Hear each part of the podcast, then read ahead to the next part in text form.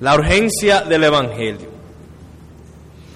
Una de las cosas que caracteriza en general a los cristianos es su interés por compartir el Evangelio.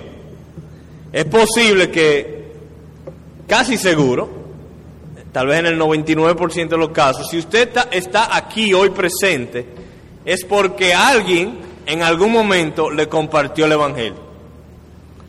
Aunque usted tenga ya 25 años en esta iglesia o más, en algún momento alguien, algún creyente le compartió el Evangelio.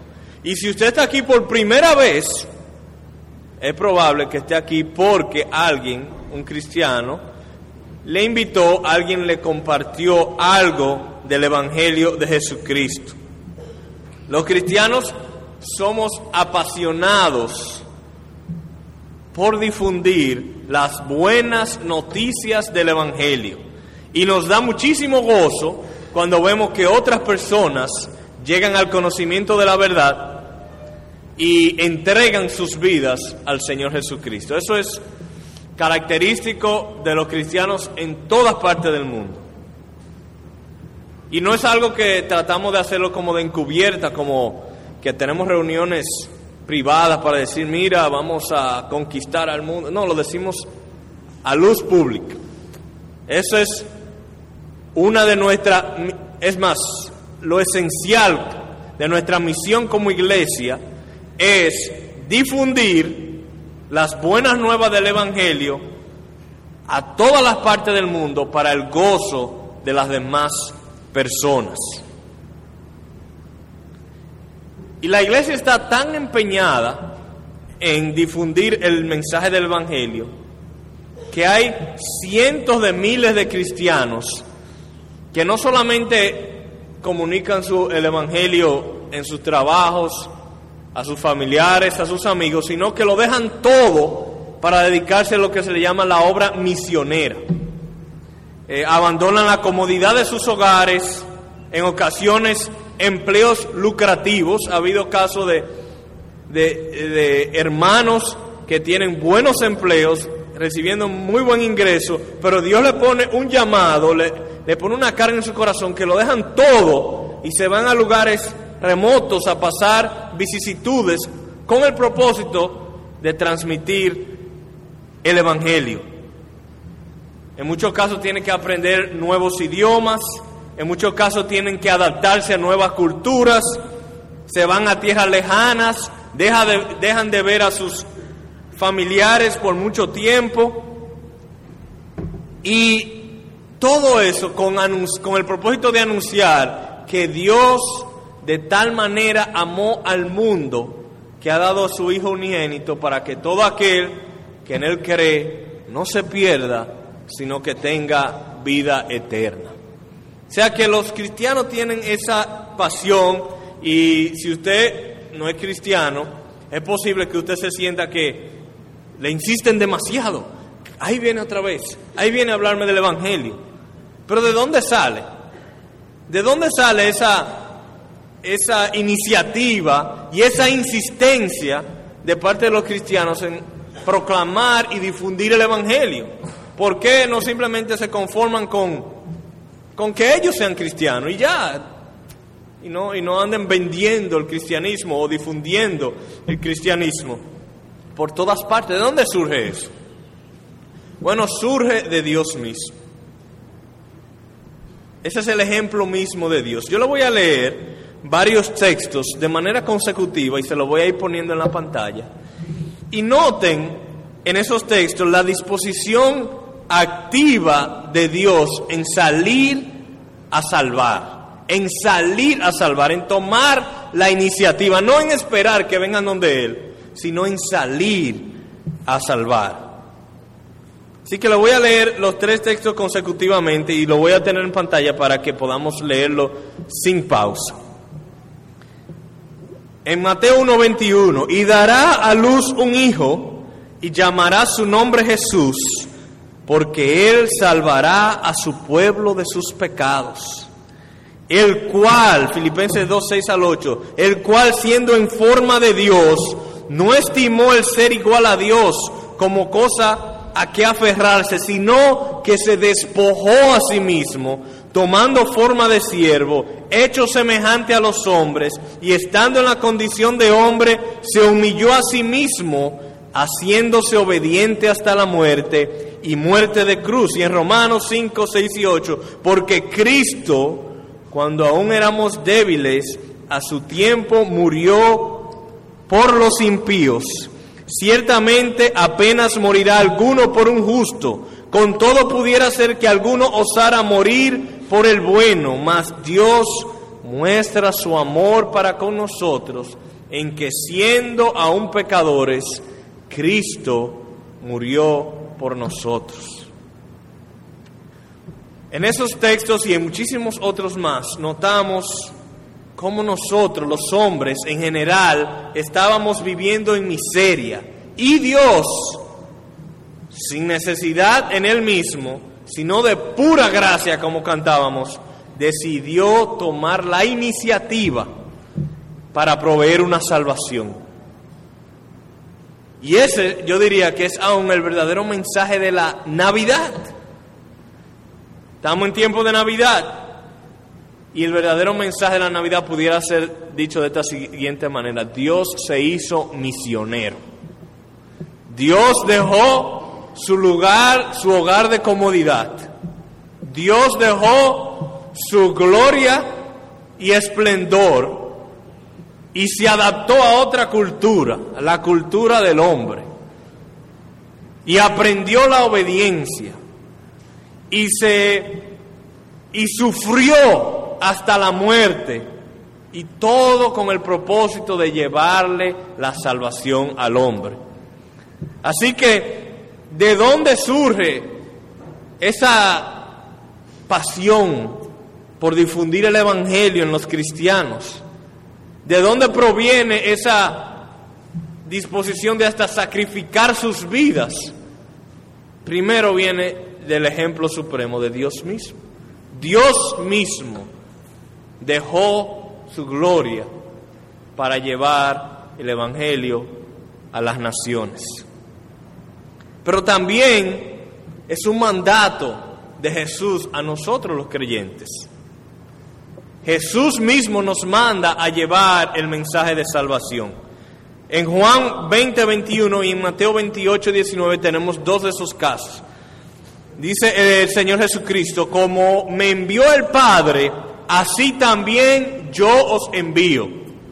Y en Mateo 28, 19, lo que se le llama la gran comisión, por tanto, id y haced discípulos a todas las naciones, bautizándolos en el nombre del Padre y del Hijo y del Espíritu Santo. Así que Dios Padre envió a su Hijo Jesucristo al mundo a una misión, a una misión donde Él debía nacer, vivir una vida de obediencia perfecta a la ley de Dios, morir y recibir sobre sí mismo el castigo que merecían nuestros pecados, resucitar, y todo eso con el propósito de ofrecerle la salvación al hombre. Esta misión entonces Jesús la logra y se la pasa a sus seguidores para que la continúen y lleven este mensaje a todas las partes del mundo. Él está interesado en no solamente ciertos lugares, sino como dice ese texto de Mateo 28, hacer discípulos a todas las naciones. Y esa frase traducida naciones no se limita simplemente a, a regiones políticas, a los países que vemos en el mapa, sino que proviene de la palabra griega etne. Dice a todas las naciones es pantata etne.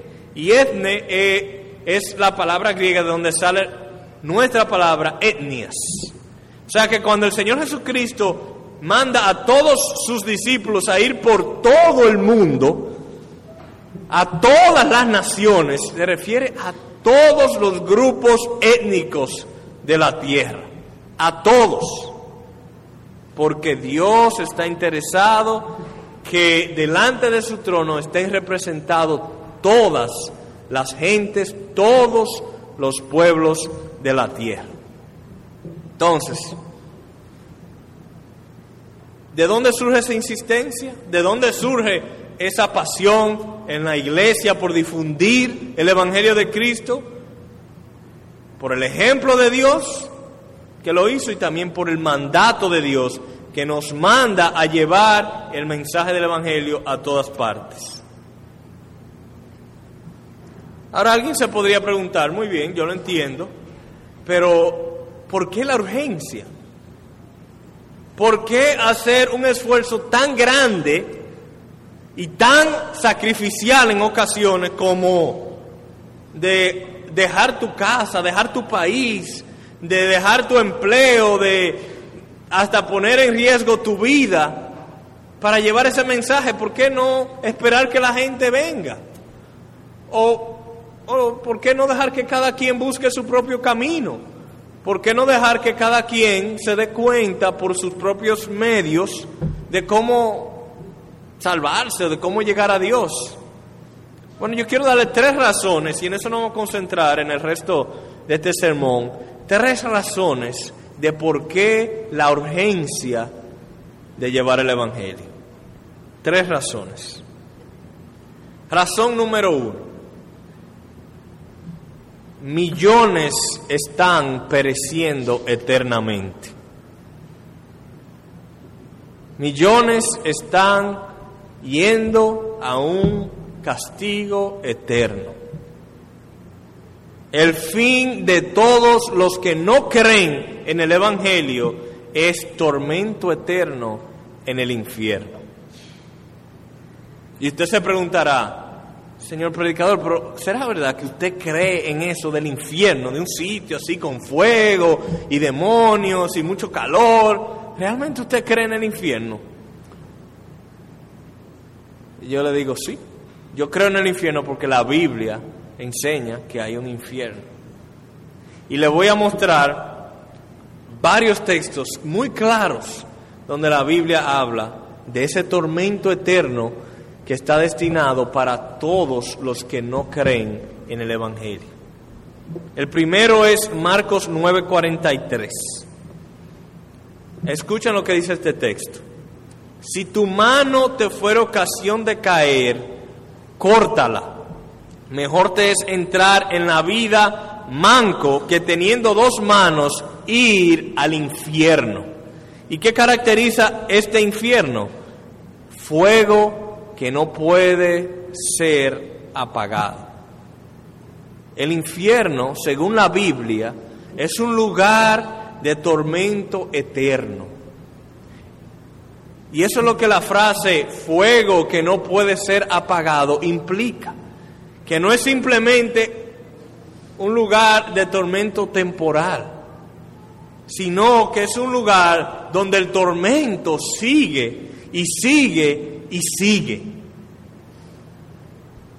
Y, usted pudiera decir, bueno, pudiera ser que sea un sitio de mucho tormento, pero desde que uno llega allá, se desaparece, porque el fuego lo que hace es que consume. O sea que como quiera no hay que preocuparse mucho porque si una persona no cree, se muere, lo mandan al infierno y a los cinco minutos ya está destruido, aniquilado y ya. Tal vez alguien pudiera pensar así, pero hay otro texto que es Mateo 25:46 que dice, e irán estos al castigo eterno y los justos a la vida eterna. O sea que no solamente el fuego del infierno nunca termina, sino que el castigo es eterno. O sea que si tú vas al infierno, tú no quedas incinerado en cinco minutos, sino que es un lugar diseñado de tal manera que tú recibas castigo eterno. Es un lugar donde las personas que están ahí están eternamente, y esa palabra eternamente es tan amplia que a veces nosotros la, no tomamos su peso, pero es un castigo que cuando hayan pasado un millón de años todavía queda el mismo tiempo. Y es no solamente el fuego que perdura, sino el castigo sobre mí es eterno, o sobre la persona que esté allá. Y noten el paralelo del texto. Algunos van a un castigo eterno y otros a la vida eterna. Así como el cielo es para siempre, la vida eterna es para siempre, también el infierno, el castigo eterno, es para siempre. La esperanza del creyente es un lugar de delicias eternas a la diestra de Dios, mientras que el destino del incrédulo es un lugar de tormento eterno. Así que la diferencia no está en la duración. Los dos tienen la misma duración, la eternidad. La diferencia está en la condición. Una es de vida, una es de deleite, mientras que la otra es de castigo y de tormento. Entonces, al considerar lo terrible de esta existencia, hay algunos que dicen, está bien, eh, yo creo que la Biblia dice que hay un infierno y que van a mandar a personas allá, pero, pero yo creo que con el tiempo la gente va a ir pagando su, su, su maldad, tipo purgatorio, van a ser limpiados y después que paguen toda su maldad, entonces Dios les va a dar la oportunidad de también vivir con Él en el cielo. Hay algunas personas que han creído eso, como, un, como si el infierno fuera un largo purgatorio. En el caso, vamos a decir, en el caso de Trujillo le va a tomar 6 millones de años. En el caso tuyo, tal vez tú piensas que con 87 años va a ser suficiente. Y algunas personas piensan que es así. Pero Jesús dijo a Judas, mejor le fuera a ese hombre no haber nacido. ¿Por qué ustedes creen que Jesús le dijo a Judas que mejor le hubiese sido, o, dijo de Judas, que mejor le hubiese sido a Judas no haber nacido. Si, si cuando Judas lo hubiese mandado al infierno hubiese quedado aniquilado de inmediatamente, ¿tiene sentido que le hubiese dicho eso? No tiene sentido porque no haber nacido es no haber existido. Y si en el infierno te aniquilan, no vas a existir. O sea que no tiene sentido decirle, mejor hubiese sido a Judas no haber existido para entonces, después de la muerte, no existir. Y si Judas hubiese tenido la oportunidad de ir al cielo, aunque sea después de 10 millones de años en el infierno, si Judas hubiese tenido la oportunidad de pagar en el infierno todos sus pecados y luego pasar la eternidad con Dios, hubiese tenido sentido que Jesús dijera, mejor hubiese sido no haber nacido. No, no hubiese tenido sentido porque al final hubiese pasado la eternidad con Dios, aunque hubiese pasado un periodo de limpieza en el infierno. Entonces, el infierno es algo horroroso. Es peor, mucho peor que no haber existido. La no existencia es mejor que el infierno. Y aunque la no existencia es algo inconcebible para nosotros, aún así el infierno es mucho peor. Es algo tan espantoso y tan horroroso que quita el aliento. Cuando uno se pone a pensar solo en pasarse la eternidad en el infierno sin esperanza de una mejoría, eso, eso es simplemente horroroso. Uno quiere ni siquiera creerlo. Uno no quisiera que sea así, de tan terrible y tan espantoso que es.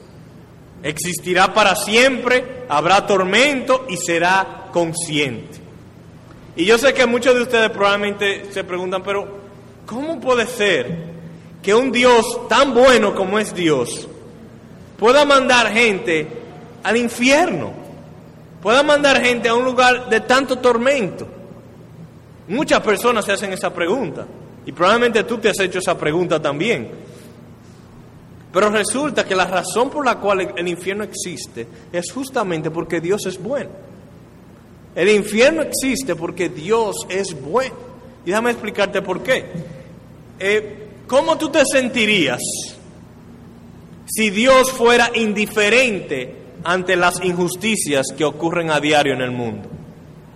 ¿Cómo tú te sentirías si la gente, como vive hoy, haciendo todo lo que quiere con narcotraficantes que le hacen el daño a las personas, con personas asesinos, con personas eh, terroristas que están matando personas inocentes sin ninguna razón excepto para lograr sus propios propósitos egoístas.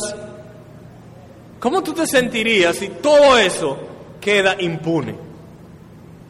Eso sería una injusticia. Queda, uno se sentiría que sería malvado, ser indiferente ante tanta atrocidad. Entonces la ira de Dios, en lugar de ser una expresión de indiferencia, es una expresión, es un reflejo de la justicia y de la bondad de Dios. Es la razón fundamental también por la cual los cristianos pueden amar a sus enemigos. ¿Por qué? Porque si a mí como cristiano me hacen daño, si a mí como cristiano me mata mi familia, por ejemplo, yo sé que un día esa persona va a pagar, porque hay un infierno. Entonces yo no tengo que tomar la justicia en mis propias manos. O sea que en lugar del infierno ser una, una razón para yo ser violento, es todo lo contrario. Me permite yo ser, amar aún a los que me hacen daño porque yo sé que un día Dios hará justicia. Como dice alguien, el infierno es el gran nivelador. Aquí en el mundo hay gente que vive haciendo el mal, viviendo, eh, vive a, a expensas de los demás y parecería que se van a salir con la suya. Parece como si esas personas van a poder, van a vivir sin pagar por el mal que han hecho. Pero resulta que Dios tiene un lugar destinados, destinado para personas que han vivido en su pecado y no se arrepienten. Un lugar donde todas las cuentas quedarán satisfechas. Y ese, es, eh, ese lugar es el infierno y esa es la razón del infierno, porque Dios no puede ser indiferente ante la maldad del mundo. Si todo el mundo creyera en la realidad del infierno, la violencia en el mundo se reduciría drásticamente. Si todo el mundo cree, si todo el mundo creyera en que después de la muerte hay un lugar donde todos los pecados son castigados, la gente viviera muy diferente. Así que la primera razón por la cual es tan urgente proclamar el Evangelio es porque hay millones que están pereciendo en el infierno. Y ya, y ya esa doctrina del infierno eh, tiene mucha oposición. Hay muchas personas que no, que no creen en el infierno. Pero aquí en esta iglesia nosotros creemos en la Biblia. Y eso que la Biblia enseña. Eso que la Biblia afirma. Hay un infierno de tormento eterno. Pero hay otras razones también por las cuales esta urgencia. Dijimos primero, hay una urgencia de proclamar el Evangelio porque millones perecen. Pero hay otra razón por la cual se hace urgente proclamar el Evangelio. Y es porque la salvación, solo se alcanza por medio de Jesucristo. La segunda razón por la cual es tan urgente es porque la salvación solo se alcanza por medio de Jesucristo. En otras palabras, solo hay una solución para que las personas no terminen en el infierno. Y esa es la obra redentora de Jesucristo. Solo hay un camino a Dios. Y eso también es muy controversial en el mundo en que vivimos hoy en día. Con tantas religiones que hay en el mundo, con el budismo y el islam y el hinduismo, el judaísmo, el espiritismo y muchísimas otras religiones que se están inventando a diario. Cada día que pasa, las personas están más inclinadas a negar que Cristo sea el único camino a Dios. Sino que más bien lo que se oye hoy en día es, bueno, eh, hay muchas maneras de llegar a Dios. Y sería una arrogancia decir que tu camino es el camino. Pero la Biblia enseña que solo hay un camino a Dios. La única manera en que alguien se salvará es si Cristo hace la obra que debe ser hecha a favor de esa persona. O sea, si Cristo expía por sus pecados, si Cristo provee la justicia, si Cristo remueve la ira de Dios, si Cristo conquista la muerte y vence el maligno a favor tuyo, esa es la única manera que tú puedes estar bien con Dios. Vamos a ver un texto que, o algunos textos que nos explican esto. En 1 Timoteo 2.5, el apóstol Pablo dice, porque hay un solo Dios y un solo mediador entre Dios y los hombres, uno solo, Jesucristo hombre. No hay otros mediadores. No hay un mediador musulmán, un, un mediador budista, un mediador hindú, un mediador judío. Solo hay un mediador, Jesucristo. Y Pablo explica en otro lugar, en Romanos 5, donde vamos a ir más adelante, por qué solo hay un mediador.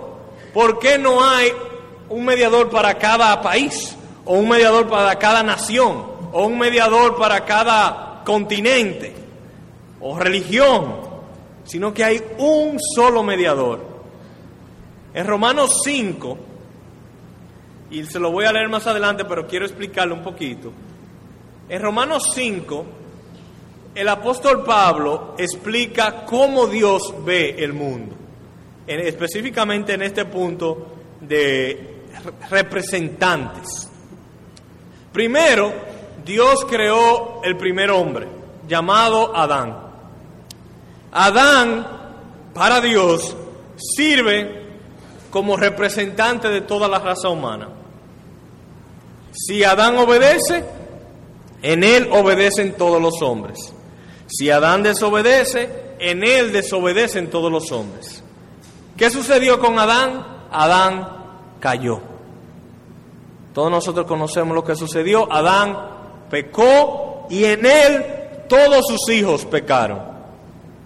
¿Y quiénes son sus hijos? Los judíos, los dominicanos, los musulmanes, los budistas. No, todos, absolutamente todos cayeron y pecaron en Adán. Y luego Dios establece un segundo Adán. Así se le llama a Jesucristo también. ¿Por qué Jesucristo es el segundo Adán? Porque así como Dios estableció a Adán como representante de todos los hombres y falló, Dios provee un segundo Adán, un mejor Adán, Jesucristo. De tal manera que si Jesucristo obedece, todos los que están unidos a Él también obedecen con Él y reciben la justicia de Él y reciben el perdón que es por medio de Él. Entonces, así como Adán es representante de toda la humanidad, no solamente de ciertos grupos, Jesucristo también es representante de toda la humanidad, no solamente de ciertos grupos. Voy a leerle en Romanos capítulo 5 los versículos clave que son del 17 al 19. Dice, pues si por la transgresión de uno solo reinó la muerte, ¿dónde reinó la muerte? ¿Dónde ha reinado la muerte? En otras palabras, ¿cuáles son los hombres que mueren? La muerte ha reinado en Santiago, en la capital, en Haití, en la India, en China, en Indonesia, en Sudamérica, en Europa, en todas partes reinó la muerte. O sea que este es un mensaje relevante y aplicable a todas las culturas. Donde quiera que haya gente que se muera, ahí se aplica el mensaje. Si, hay, si usted no se va a morir, este mensaje no es para usted. Pero si se va a morir, es aplicable. Hubo un primer hombre, el primer hombre pecó, todos sus hijos comparten su corrupción, vino un segundo hombre. Vamos a seguir a leer el texto de nuevo. Pues si por la transgresión de uno solo reinó la muerte, mucho más reinarán en vida por uno solo, Jesucristo, los que reciben la abundancia de la gracia y del don de la justicia. Así que, como por la transgresión de uno vino la condenación a todos los hombres, de la misma manera por la justicia de uno vino a todos los hombres la justificación de vida. Porque así como por la desobediencia de un hombre los muchos fueron constituidos pecadores, así también por la obediencia de uno los muchos serán constituidos justos. En otras palabras, así como Adán es padre de todos los hombres, judíos, musulmanes, cristianos, budistas, hindúes, espiritistas, Cristo es el único salvador de todos los hombres, musulmanes, judíos, cristianos, budistas, hindúes, espiritistas, ateos, como sea. Dios ha establecido solo dos representantes, Adán, quien falló, y Jesucristo, quien logró. Y por eso hay un solo mediador, un solo camino a Dios, Jesucristo. En el Evangelio de Lucas, la gran comisión se presenta de la siguiente manera, no tienen que ir allá. Dice lo siguiente, así está escrito, y así fue necesario que el Cristo padeciese y resucitase de los muertos al tercer día y que se predicase en su nombre el arrepentimiento y el perdón de pecados. ¿Dónde? En todas las naciones, comenzando desde Jerusalén. Jesucristo no es meramente un camino a Dios. Jesucristo no es solo el Mesías judío. Jesucristo es el único camino a Dios, el único por medio de quien hay perdón de pecados para todas las naciones, para todas las etnias, para todos los pueblos de la tierra. Él es el Salvador del mundo. Y la proclamación de las buenas noticias del Evangelio es urgente y necesaria porque hay millones que están pereciendo y porque hay una solución pero esa solución es solamente por medio de Jesucristo. Entonces por eso es tan urgente llevar el Evangelio de Jesucristo, porque solo por medio de Él y de su obra pueden ser salvas las personas. Pero hay una tercera razón por la cual es tan urgente llevar el Evangelio a las naciones y a todas las personas. Porque no solamente es porque hay muchos que están pereciendo, no solamente porque solamente Cristo es el único camino, sino que es necesario que escuchen el Evangelio para que sean salvos. Sin escuchar el Evangelio, no hay posibilidad de salvación. En otras palabras, Cristo es el Salvador del mundo, pero no, se ha establecido que sea un Salvador anónimo. Por ejemplo, eh, vamos a suponer que usted tiene una deuda muy grande con la tarjeta de crédito. No estoy pensando en nadie en particular, pero eso es muy común hoy en día. Una deuda tan grande que cada vez que suena el teléfono en su casa, usted no lo contesta ya, porque ya sabe quién es que está llamando. Y que va para legal, y esto y aquello. Y usted está en una situación terrible. Y vamos a suponer que viene alguien y le paga su deuda. Un hermano de la iglesia sabe su situación, le paga la deuda, pero usted no sabe nunca quién, quién fue. De tal manera que usted nunca tiene, no sabe ni, ni a quién agradecer. Cristo no quiere pagar tu deuda así. Cristo no paga la deuda de nuestros pecados de manera anónima. Él quiere recibir la gloria por eso. Él quiere eh, recibir las gracias por eso. Cristo no está salvando gente que no sabe que Él existe. Cristo no está salvando gente que no sabe lo que Él hizo en la cruz, sino que es necesario, Dios ha establecido, que sea por medio de la fe y de la confesión de su nombre que la gente venga al conocimiento de la verdad. Si tu vecino no escucha el Evangelio, no podrá ser salvo. Si tu compañero de trabajo no lo escucha, la obra de Cristo no le puede beneficiar. Si tus padres, tus hermanos, tus amigos no escuchan el Evangelio, no podrán escapar la ira venidera. Y si un hombre en la isla más remota del Pacífico no escucha del Evangelio, no podrá ser salvo. Entonces imagínense la urgencia y la necesidad de difundir el Evangelio por todas partes y a todas las personas.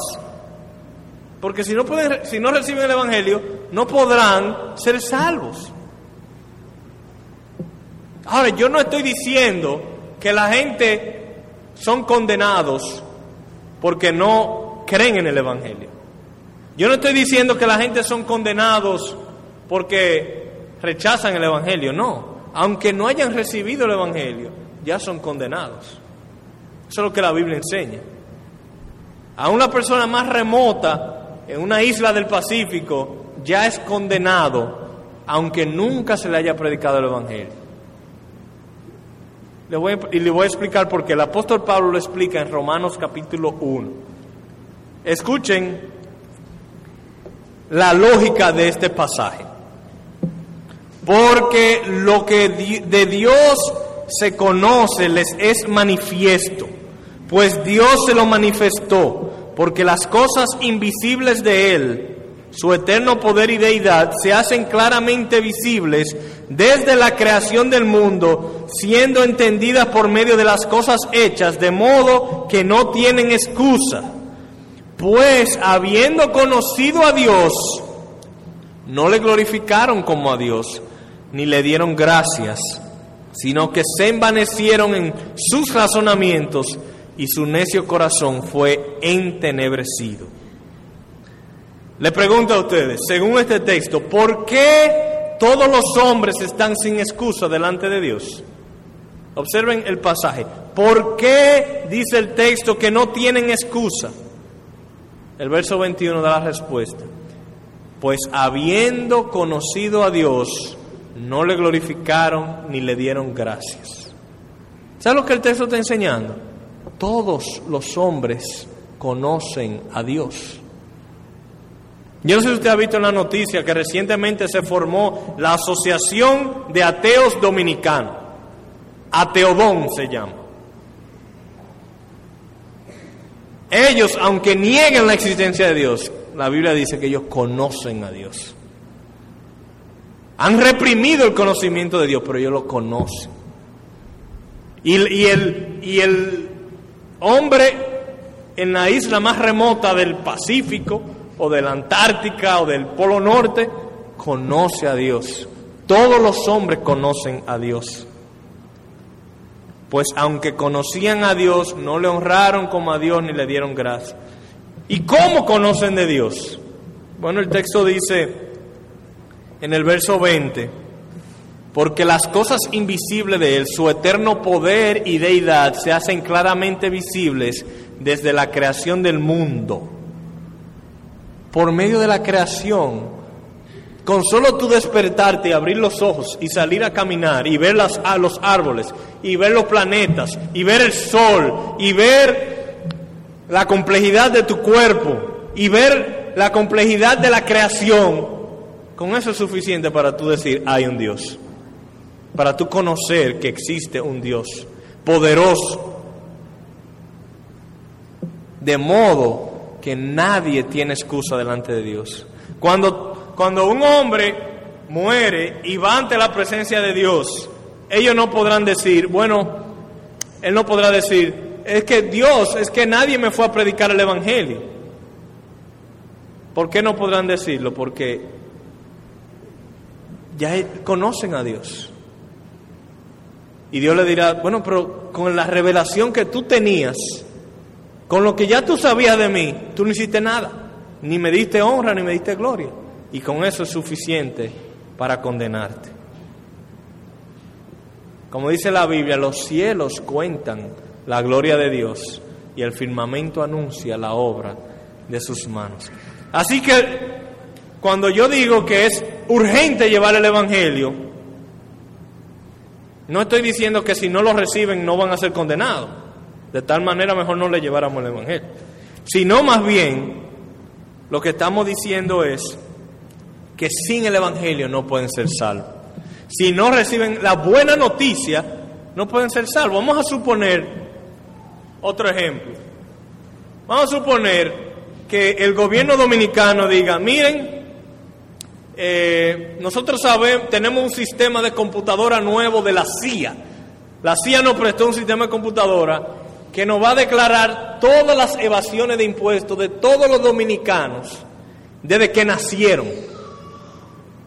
Y a partir de marzo del 2010 vamos a ir casa por casa a cobrarle todos los impuestos que usted le debe al gobierno dominicano. Yo creo que no queda ni uno de nosotros libre ahí, ¿verdad que no? Pero vamos a decir que después viene un viene una amnistía. Dan el aviso, pero viene una amnistía y, publican en el periódico, no obstante, aunque vamos a aplicar esa regla, todo el que pase por su oficina de impuestos internos y presente su cédula, va a quedar exonerado de todos esos impuestos pasados. La persona que no recibe la buena noticia y llega el primero de marzo y no ha ido a la, a la oficina, va a tener la consecuencia y va a tener que pagar. Pero la persona que recibe la noticia y actúan según esa noticia y van a esa oficina y presentan su cédula, quedan totalmente libres. Entonces, hay una condenación ya, pero hay un mensaje de amnistía a todos los hombres. Y si no lo reciben y si no se enteran, van a tener que pagar. Entonces, no te, ven la urgencia, ven la urgencia de llevar el Evangelio, de llevar esa buena noticia para que las personas escapen las consecuencias, el castigo de su pecado. Por eso, hermano, probablemente a ti te sucede, a mí también. Hay veces que uno está con un familiar o un amigo y el Espíritu nos pone un, como que no hace un llamado, nos dice, testifícale, háblale de Cristo. Y muchas veces uno como que reprime ese llamado. Yo diría, no hagamos eso más. Nosotros tenemos el mensaje de amnistía. Y a veces Dios nos pone hasta vez llamado hasta ser de misionero. No lo reprima. Es un llamado glorioso. Y sin ese, esas buenas noticias, las personas no podrán ser salvas. Vamos a ver un par de textos más para mostrar la importancia de llevar el Evangelio, la importancia de que las personas conozcan las buenas noticias. Cuando Cristo vino al mundo, hubo algo en el plan de Dios que cambió drástica y fundamentalmente. Vamos a ver este texto en Hechos 17, 30 al 31, para ver cómo hubo un cambio en el plan de salvación de Dios. Noten. Pero Dios, habiendo pasado por alto los tiempos de esta ignorancia, ahora, ahora, manda a todos los hombres en todo lugar que se arrepientan. Antes no, pero ahora sí por cuanto ha establecido un día en el cual juzgará al mundo con justicia por aquel varón a quien designó, dando fe a todos con haberle levantado de los muertos. Ese es un ahora muy importante. Hubo un tiempo, antes de la venida de Jesucristo, lo que la Biblia le llama en este texto, tiempos de ignorancia. Tiempos cuando la verdad de Dios estuvo limitada a un grupo muy, pero muy, pero muy pequeño de la humanidad, los judíos solamente. Pero cuando Dios envió a su Hijo, lo llevó a la cruz, cargó los pecados, lo levantó de entre los muertos, lo sentó a su diestra, la manera de Dios relacionarse con el mundo cambió. Por ejemplo, en el Antiguo Testamento Él no le dice a los israelitas, id por todo el mundo y predicar el Evangelio. Él no dice eso. Él se limitó y por más de dos mil años pasó por alto a las naciones. O sea, no llevó el gran mensaje de salvación a las naciones. Se enfocó en Israel porque Cristo aún no había venido. Pero ya Cristo vino. En los tiempos de la ignorancia han pasado.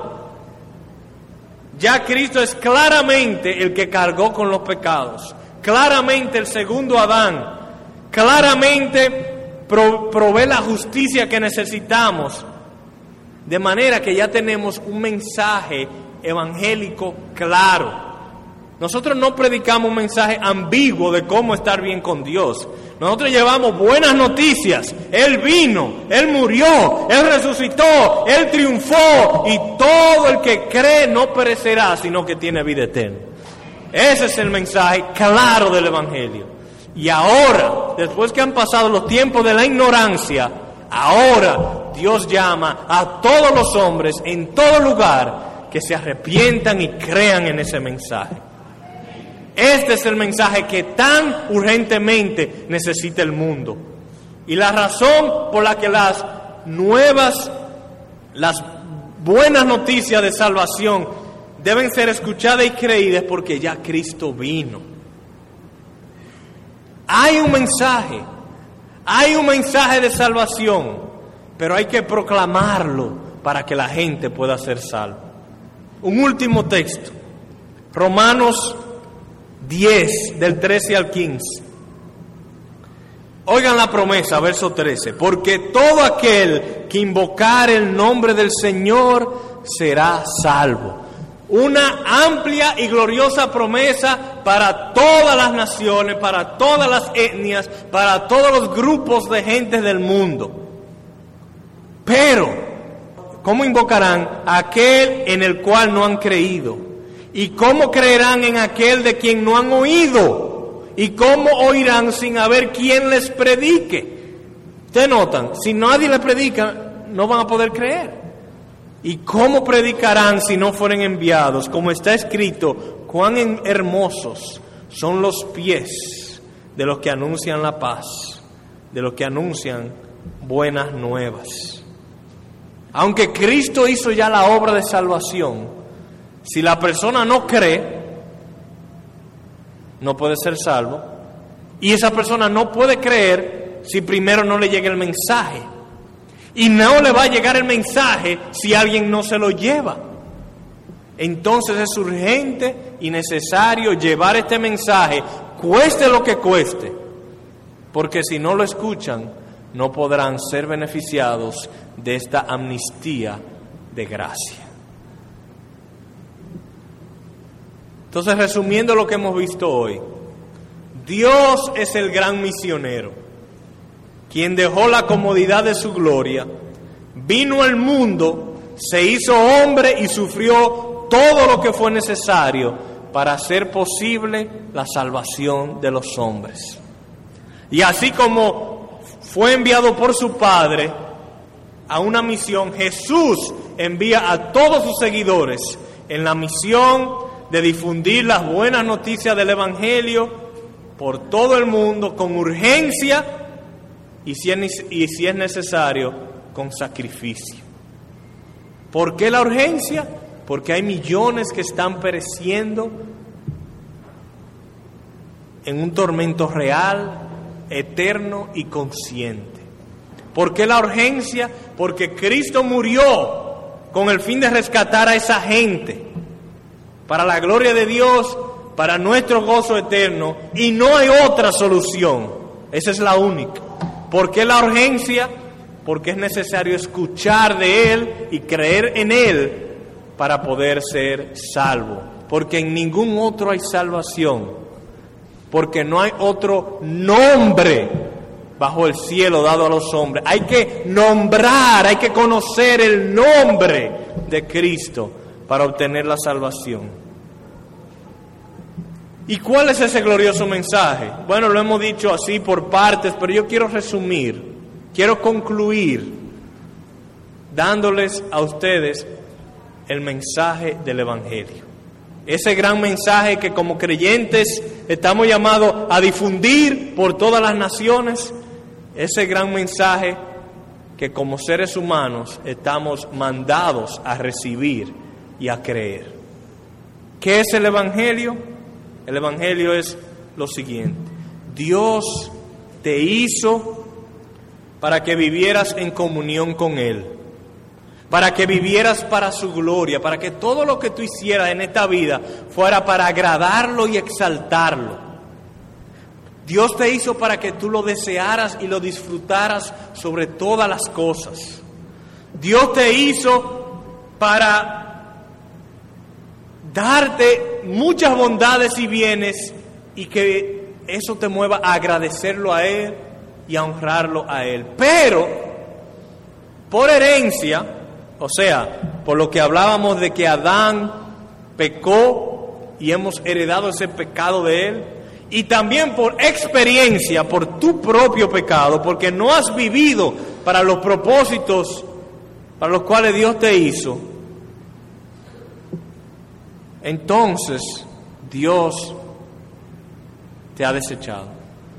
Dios está airado contra el, hombre contra todos los hombres. No has vivido para agradarle, no le glorificas con tu vida, ignoras por completo sus leyes y solo te acuerdas de Él cuando estás en problemas. ¿No es así? Solo te acuerdas de Dios cuando estás en problemas. No obstante, Dios, en su gran misericordia, envió a su Hijo Jesús al mundo para recibir la ira que tú mereces, esa ira de Dios que está sobre ti, ese castigo, ese infierno, lo recibió Jesucristo. Para que si tú crees en Él, tú entonces no tengas que pasar por ese castigo, sino que recibes su obediencia como la tuya. Y Dios confirmó que aceptó ese sacrificio a favor tuyo porque los resucitó de entre los muertos. Solo uno ha resucitado, Jesucristo, porque Dios aceptó su sacrificio. Y ahora ofrece a todos los hombres en todo lugar que se arrepientan de sus pecados para recibir el perdón de ellos y para pasar a una vida eterna de gozo. Ese es el mensaje del Evangelio. Y hay una gran necesidad y urgencia de llevar este mensaje a todos los pueblos de la tierra, porque muchos están pereciendo y se necesita de este mensaje para creer. Pero tú ya lo escuchaste. Si no lo habías escuchado, hoy lo escuchaste. Y seguro que muchas veces lo, has escuchado en el pasado. Ya Dios te envió su mensajero a ti. Ya Dios tuvo la misericordia y bondad de llevarte el mensaje del Evangelio, las mejores noticias del mundo. Ahora, ¿qué vas a hacer tú con eso? Solo te queda algo, creer. Eso es lo único que te falta, creer. Así que te voy a dejar con la promesa que leímos y que Dios mismo te hace.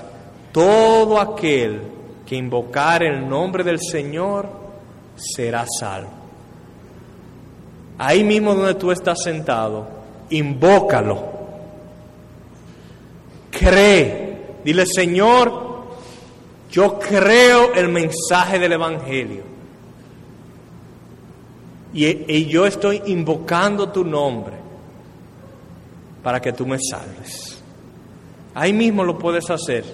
Y si no sabes, estamos aquí para ayudarte. Yo estaré aquí enfrente. Si quieres más, más, dirección, si tienes dudas, si tienes preguntas, si quieres que oremos juntos, aquí estaremos. Que Dios nos bendiga. Amén.